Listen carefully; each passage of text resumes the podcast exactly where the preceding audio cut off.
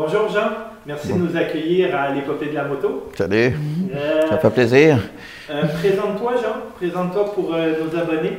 Ben, moi, Jean Gagnon, je suis un des propriétaires avec mon frère. On est deux propriétaires de l'épopée de la moto.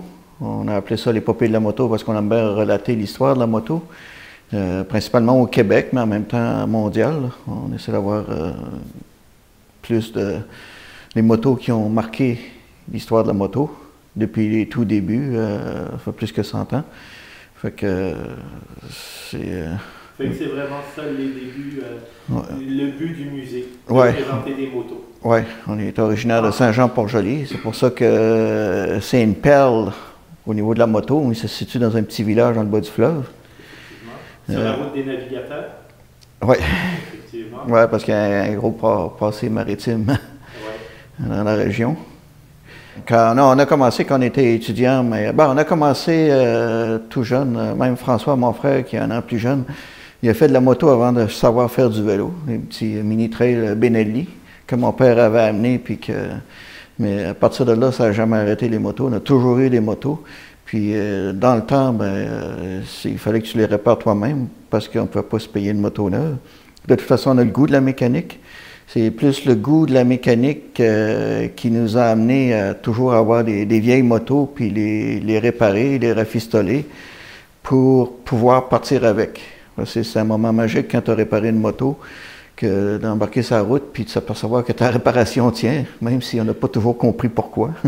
fait qu'on était autodidacte là-dedans, mais on a, euh, on quand même, est quand même devenu euh, un, petit centre de réparation dans la cave chez mes parents même que le vendeur local de, Honda nous envoyait des clients euh, pour réparer euh, leur moto. Euh, puis là, ça a continué comme ça. On, était, on a continué aux études. On allait au secondaire en moto.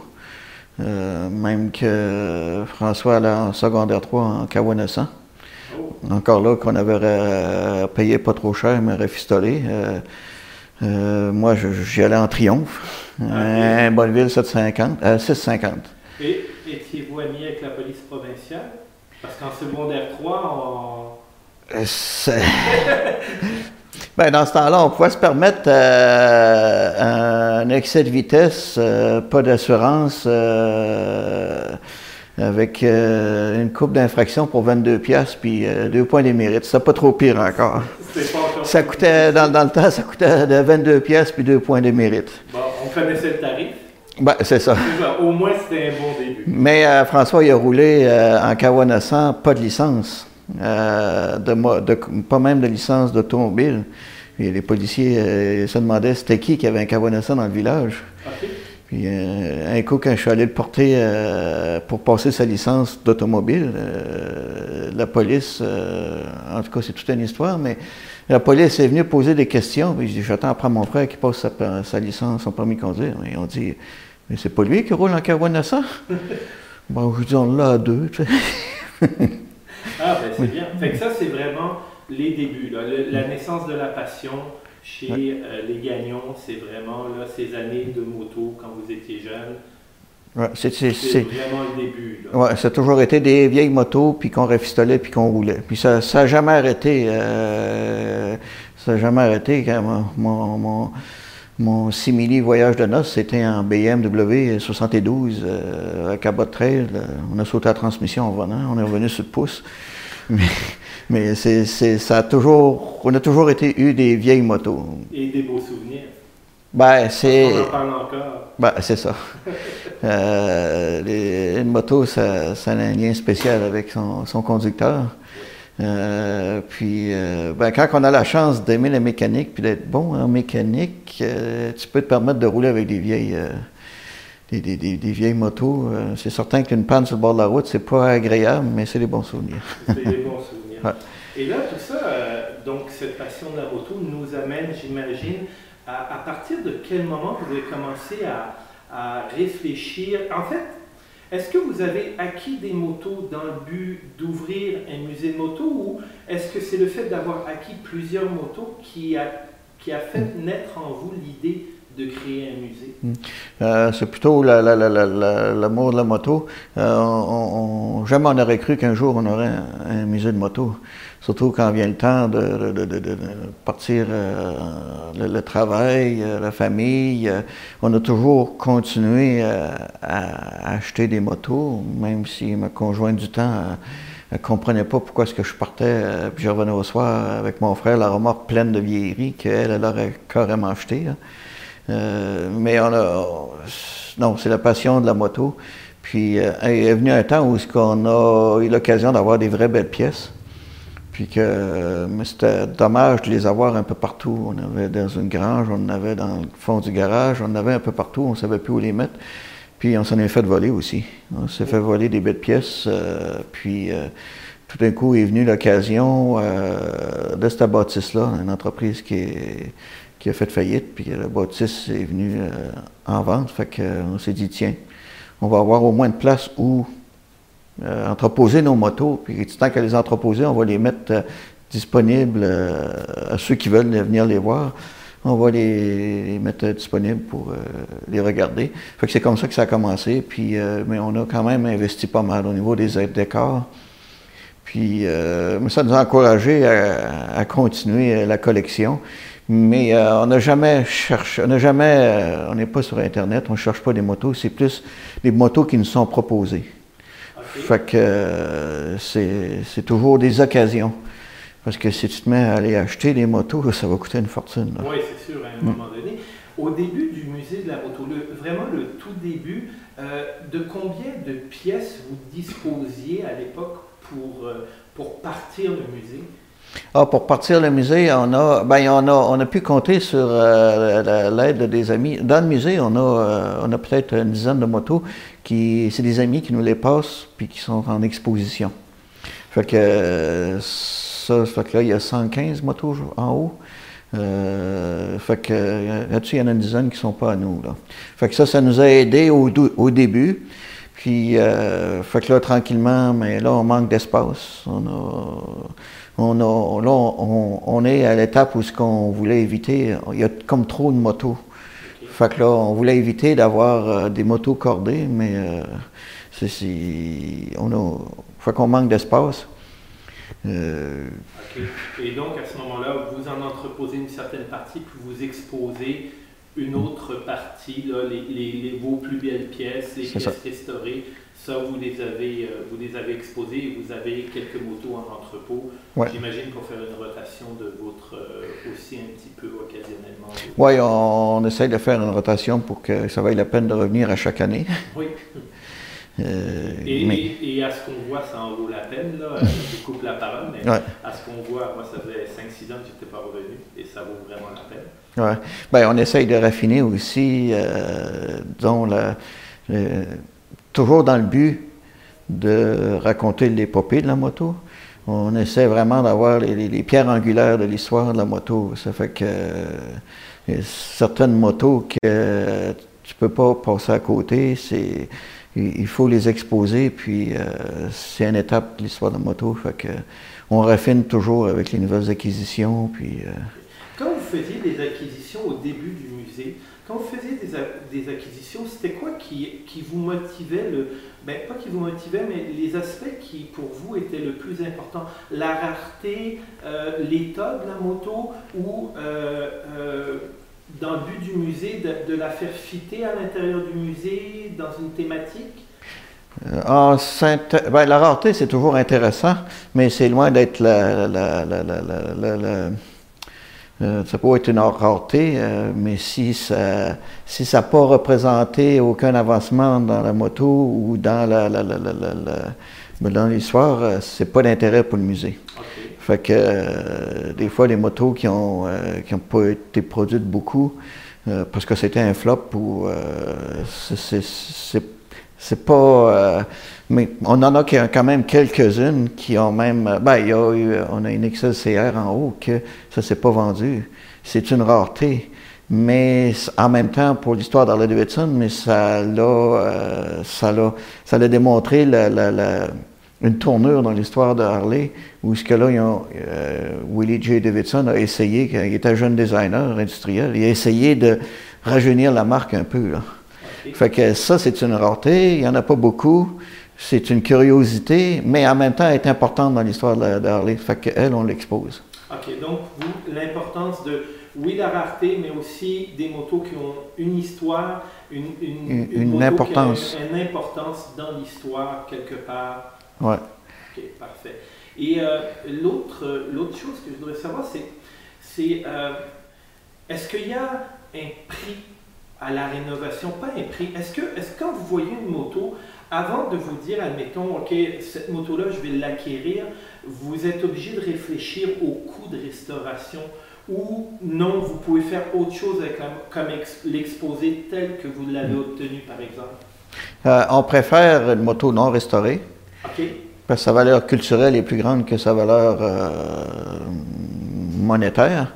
Euh, souvent, quand il y en a qui viennent nous proposer des motos, puis ils disent Je l'ai tout restauré au complet, euh, j'ai même mis une belle couleur. Moi, j'ai dit T'enlever toute la valeur de la moto. Ah, on, préfère avoir une moto euh, dans son jus, comme on dit. Même si la peinture est défraîchie, mais c'est sa peinture d'origine, ça, ça relate un peu l'histoire de la moto. Ça relate de cette moto-là et de ses anciens propriétaires. Euh, fait que culturellement parlant, vaut mieux une moto euh, défraîchie, euh, mais dans son jus, comme on dit, avec, avec de l'huile. Puis euh, elle a une valeur culturelle qui est plus intéressante pour le musée. Que, c'est pour ça qu'on se dit souvent à des, des, restaurateurs ou des gens qui décident de collectionner des motos, allez pas les démonter pour les, les restaurer, à moins que ce soit vraiment une épave. Des fois, c'est une moto est partie, de, partie de, restaurée, mais à partir d'un paquet de morceaux. Là, tu n'as pas le choix. Mais euh, culturellement parlant, c'est, on préfère les motos euh, dans. Euh, à l'état plus brut, à l'état C'est ça. Une moto qui a du vécu, en fait. Oui, c'est ça. Il y, a des, il y, a des, motos dans le musée qui ont vraiment besoin de restauration, mais qui ne seront jamais restaurées. OK. Ça fait partie charme du musée. Oui. Des fois, on a des questions pourquoi vous ne la restaurez pas, mais elle ne sera jamais restaurée. OK. Hmm. Une dernière petite aparté, je voudrais savoir les motos au moment où vous avez parti le musée et jusqu'à aujourd'hui, est-ce que vous les gardez fonctionnelles? Est-ce que celles qui étaient fonctionnelles le sont encore?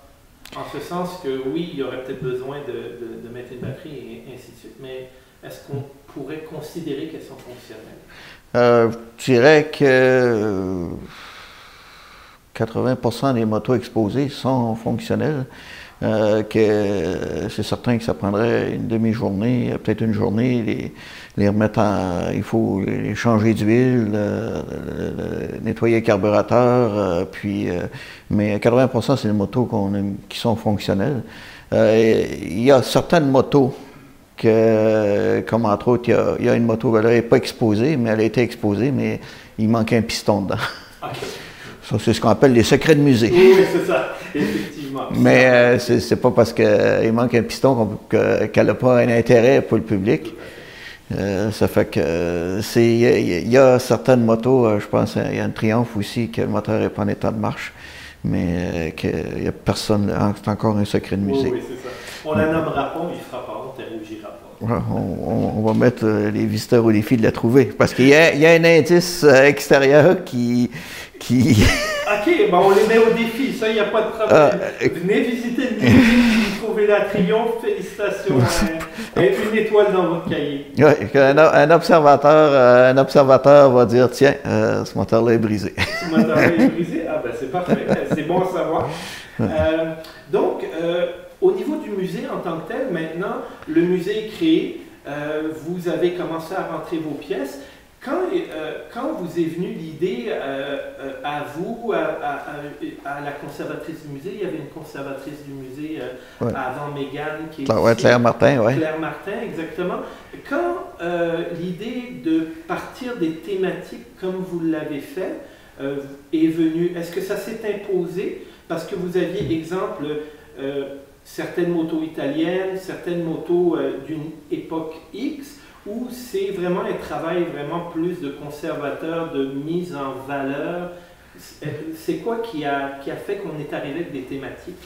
Bien, euh, quand on a décidé de partir le musée, on a fait l'acquisition de la bâtisse. Euh, là, on a fait appel à un de nos amis, Serge Bisson, qui est designer industriel.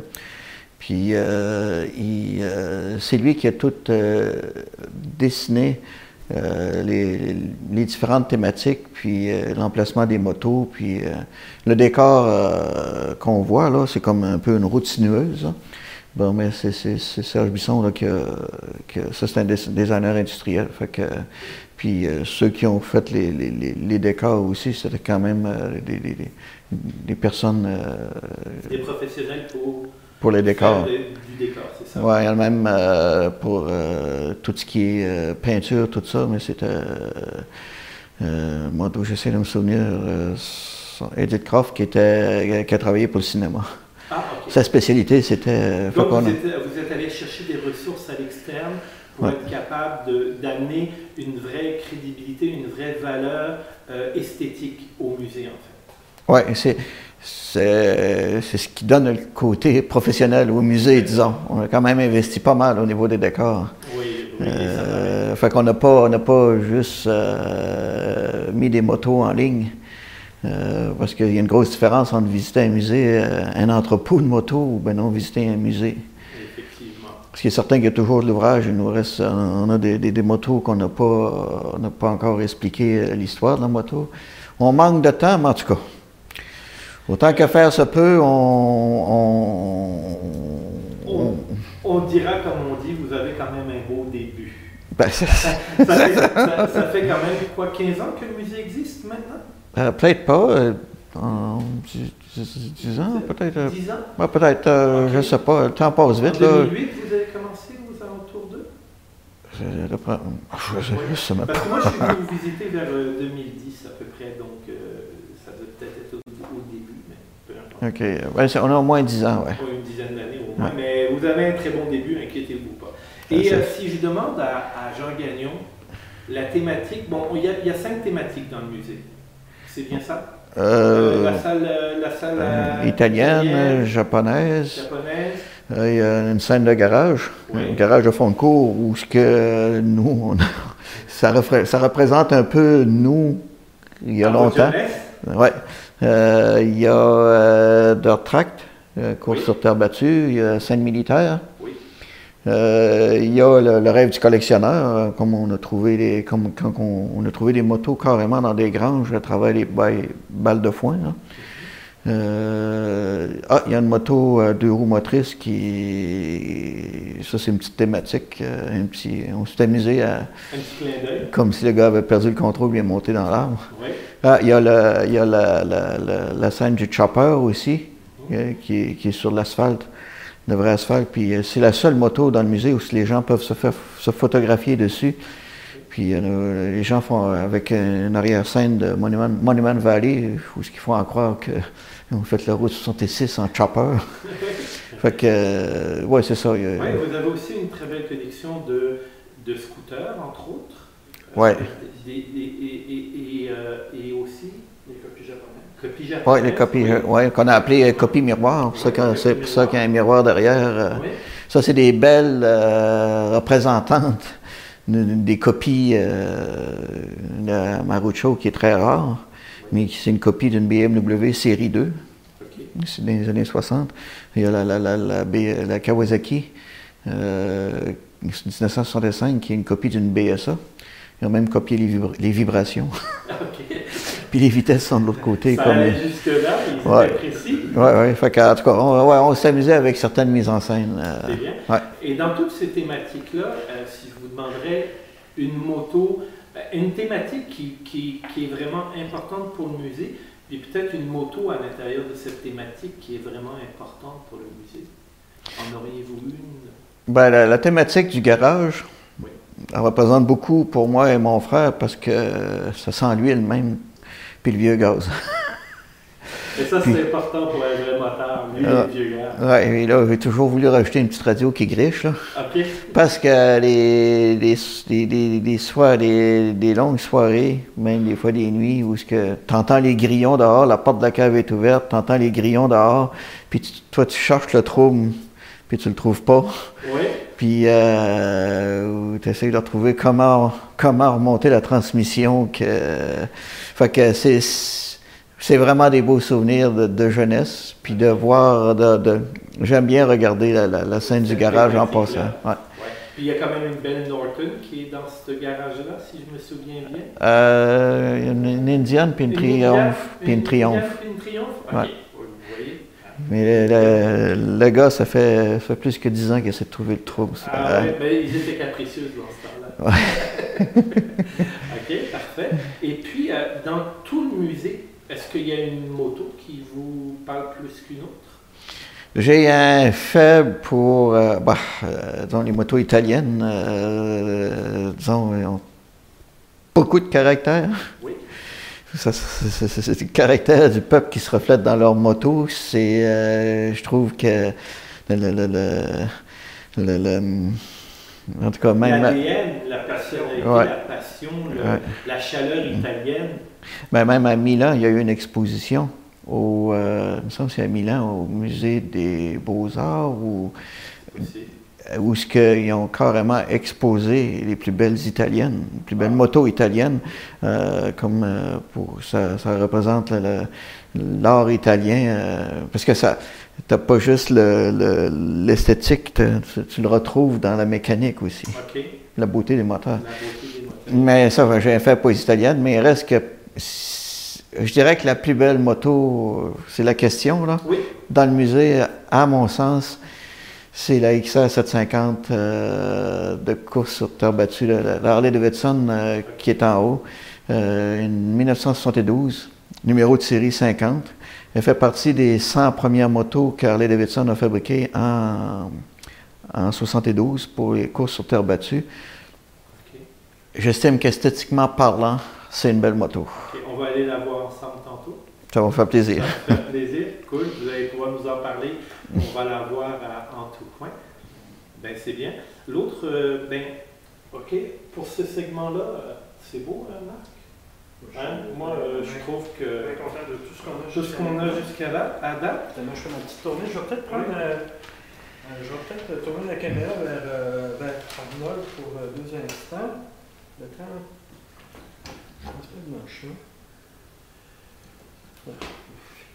Veux-tu que je me tasse un peu? Non, non, non, non, Moi, au pire, je peux avancer, je peux. Lui, il va bouger la caméra. Parce que vous, toi, tout le setup est fait pour toi. C'est vraiment. On voulait vraiment euh, mettre un fondateur dans, dans, dans le l'œil de la caméra pour donner un œil différent. Parce que mm. je suis sûr que vos visites de musée, on n'est pas les premiers à le faire. Puis mm. je suis sûr que quand on en parlait avec Marc, beaucoup de gens sont beaucoup attardés aux motos, et ce qui est mm. très correct, mais nous, ce qu'on veut, c'est demander au monde de venir ici, de continuer. Parce que on va en parler dans quelques secondes, on va parler de pérennité au niveau du musée. Mm. Puis on est en 2018, puis on n'est pas fou. Hein. Tout coûte de l'argent. Tout est, euh, euh, euh, je fais mon speech avant, puis après on va pouvoir échanger là-dessus. Et, et c'est ça. Quand j'ai parlé au gars, moi, comme je, comme je te dis, je suis venu en 2010, je pense, 2011 peut-être, ici au musée, avec une euh, Kawasaki ZX11 1990 qui était originale du début jusqu'à la fin. Elle avait 152 000 km, puis il n'y avait rien qui avait été changé sur cette moto-là. Ah ouais. Euh, à part l'entretien régulier, on parle. Puis, euh, je parlais avec des motards, puis musique de la moto, épopée de la moto, qu'est-ce que c'est ça? Comment ça, tu connais pas ça? Au Québec, on a la chance d'avoir une musique qui est wow, puis tu connais pas ça. Tu peux pas me dire que tu enfiles une jaquette de moto et tu n'es pas venu ici, à un moment donné. Oui, c'est, ouais, pour nous autres, c'est une aberration aussi. Mais euh, c'est, révélateur quand même du type de moteur aujourd'hui. Oui, effectivement. Mais euh, c'est révélateur aussi du, type de voyageur, parce qu'aujourd'hui, les voyages, euh, ils sont préparés d'avance sur Internet, les hôtels ou BNB, ou c'est tout réservé d'avance le, ils n'ont plus le temps de. Ils, roulent, ils regardent en avant pour se rendre à l'étape qu'ils ont prévue. Ça, c'est dommage. Il n'y a plus de, il y a plus de, de, de l'aventure du voyage. J'en parle souvent avec euh, mes compagnons de voyage et je leur dis le plaisir de se perdre. Ben le oui. plaisir de, pas, de juste arriver en quelque part, mais oh, ça débouche pas. Oh, je m'attendais à avoir le, je m'attendais à avoir le sable, puis je vois la mer. Je m'attendais à voir la mer, puis je vois euh, un, mur de roc. C'est juste pour ça qu'on voyage à moto, au fin de compte. C'est ça, un GPS, c'est le fun pour aller du point A au point B, mais après, se perdre en moto, c'est juste génial. Euh, le, fameux GPS, bien en vue, là, ce guidon, euh, il cause beaucoup de dommages collatéraux. Effectivement, on a, on a peut-être arrêté d'apprendre à découvrir puis à mm. explorer, malheureusement. C'est un peu ça qu'on disait tantôt quand on disait euh, l'attrait des, des, anciennes motos, c'est ça, de ne pas être sûr qu'on va se rendre, de ne pas être certain qu'on va aller jusqu'au bout du voyage, mais de le faire avec des histoires et des souvenirs. C'est vraiment une grande différence. c'est une philosophie. Oui. Et euh, c'est c'est une chance qu'on a eue quand plus jeune, que le GPS n'existait pas, puis que le, téléphone intelligent n'existait pas. On était chanceux. On partait sans même savoir ce qu'on allait dormir. Définitivement. Euh, fait que... Ça amenait à des belles découvertes, des belles rencontres avec des gens. Ah ben, euh, ça je pourrais... ah, ah, ça, vous avez dû rencontrer des gens au fil de vos voyages, ne serait-ce qu'avec la moto avec laquelle vous voyagez. Moi, j'ai un Honda Goldwing, et puis c'est une moto bien ordinaire, une 2004, puis il y a des gens qui sont même, le temps nous up, puis parce qu'elle est arrangée peut-être un petit peu différemment, elle fait un petit peu plus oldies peut-être, puis euh, euh, vous avez dû rencontrer du monde qui ah. était en extase devant les motos que vous rouliez. Ah, ben oui. Euh, parce que vous avez dû enrouler des motos qui sont à l'intérieur du musée. Oui, plusieurs. Plusieurs. Plusieurs. Euh, Avant qu'elles fassent partie des pièces de musée. Oui, c'est euh, comme la R90S, la BMW. Euh, c'est ça, les, contraventions étaient rendues trop élevées. Ah, ben, c'était, c'était une moto enivrante. Ah, oui? Avec les carburateurs de l'orto 38 mm, avec les pompes d'accélération. Moi, j'ai, j'ai beaucoup roulé en BMW, différentes BM, mais la R90S, elle a des cylindres en fond, les carburateurs, c'est une moto euh, enivrante, fait qu'il y avait juste une vitesse dessus. tu tournais la poignée, après ça, tu la tenais. Tu t'assurais que c'était, euh, puis tu rentrais dans ta bulle, puis, euh, mais c'est. c'était une autre époque. Comme on disait dans une autre vie que j'avais, on disait soudé on ouais. disait où on disait taquet, ça peut pas aller plus loin, la poignée elle vire dans le beurre à un moment donné. C'est ça. Mais aujourd'hui, il y a beaucoup de trafic, euh, même les routes sont plus dangereuses parce que les voitures, euh, les gens roulent à 120 km/h, ils n'en sont même pas conscients tellement que c'est confortable, ils ont tout un écran euh, où ce que tu vas passer ton temps à pitonner là-dessus. Les routes sont dangereuses. Maintenant, je roule avec une moto que tu n'as pas le goût de rouler vite. C'est un compromis. Ouais. On vieillit tous à un moment donné. Ah ben oui. euh, parlons, en parlant de vieillir un petit peu, donc le, le musée a vieilli euh, depuis que vous l'avez ouvert au, jour 1. Et c'est justement, parlons un petit peu de comment on projette le musée dans l'avenir pour le fondateur. Euh, est-ce que ça passe par trouver une équipe actuelle, trouver une équipe qui, euh, qui va mettre le musée justement sur les réseaux sociaux, sur Internet pour essayer d'attirer une clientèle? Ou est-ce que c'est de garder un petit peu la même recette, beaucoup d'authenticité, beaucoup de, de, vécu, beaucoup de chaleur humaine? Oui, pour mon frère et moi, euh, on se pose toujours beaucoup de questions par rapport au musée parce que c'est c'est une méchante déviation. On a toutes nos déviations. ça fait que, que de posséder un, musée de moto, il n'y en a pas beaucoup au Canada. Hein.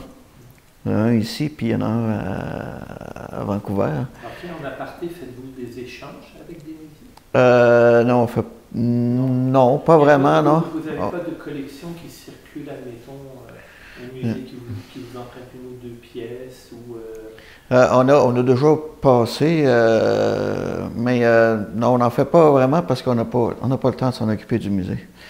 C'est ça qui est dommage un peu. là, Megan est plus axée sur les réseaux sociaux. ça paru déjà cette année.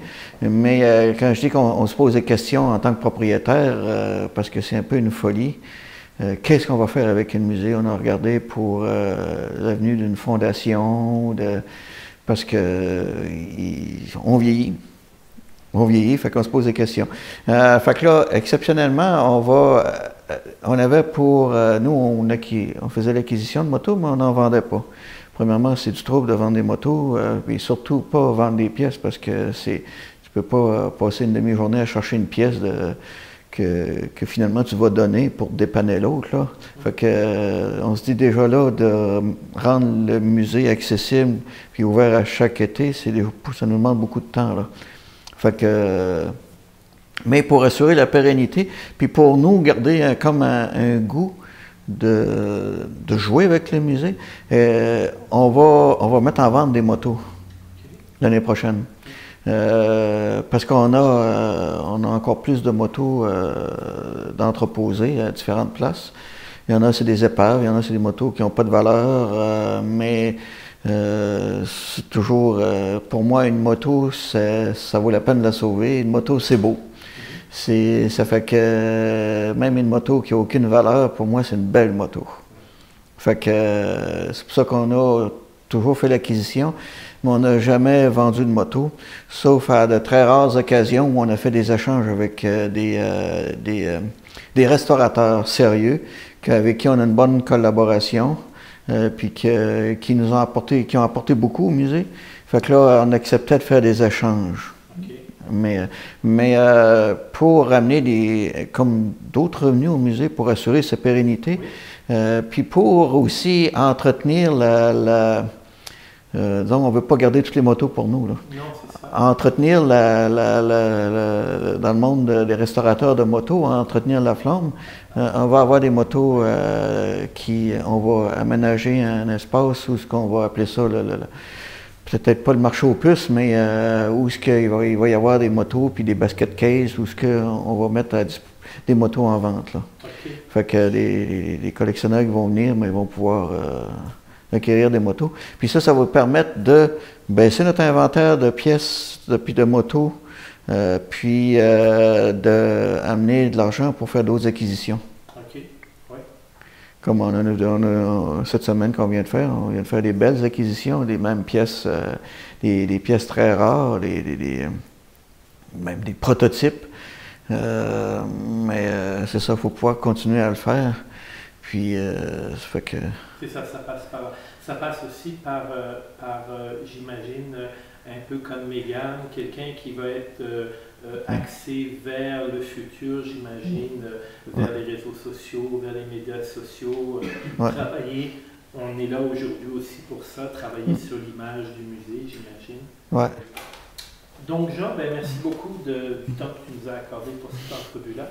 Puis, ce que je te propose, c'est peut-être d'aller voir les pièces qu'on a en haut dans le musée, que tu nous as parlé, puis euh, peut-être d'aller voir justement ce fameux garage pour euh, euh, voir dans tes yeux revivre un petit peu la passion de, de, ta jeunesse.